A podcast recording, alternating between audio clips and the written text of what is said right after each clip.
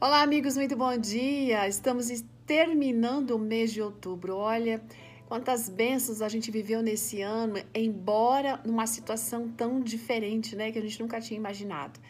Mas esse dia, essa meditação traz esperança de uma forma especial para você que tem passado por alguma enfermidade. Ela foi escrita pela Maria Gorete Villanova. Ela é esposa de pastor, mãe de três filhos, avó de dois netos, formada em enfermagem gosta muito de trabalhos manuais. E ela conta que numa sexta-feira ela estava sentindo muita dor na região do abdômen. E quando não conseguia mais suportar isso, então ela foi levada pelo genro dela até o hospital.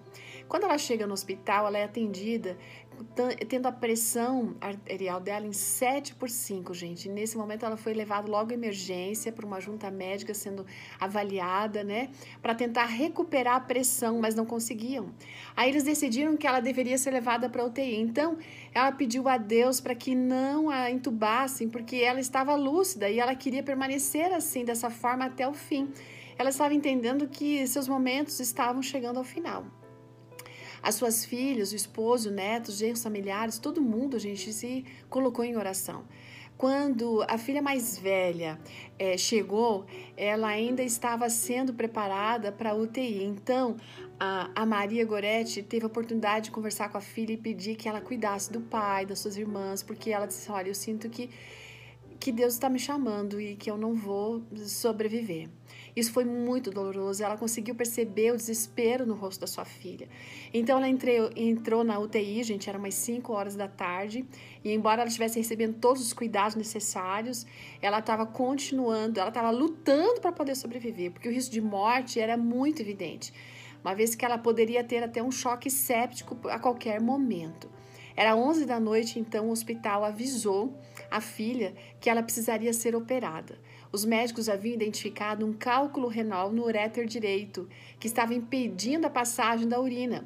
E se eles não intervissem logo, ela iria a óbito, gente. Aquele cálculo, na verdade, era a causa de tudo.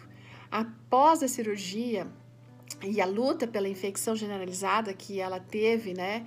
Ela ficou algum tempo ainda no hospital, mas graças a Deus ela se recuperou. É como se Deus a tivesse ressuscitado.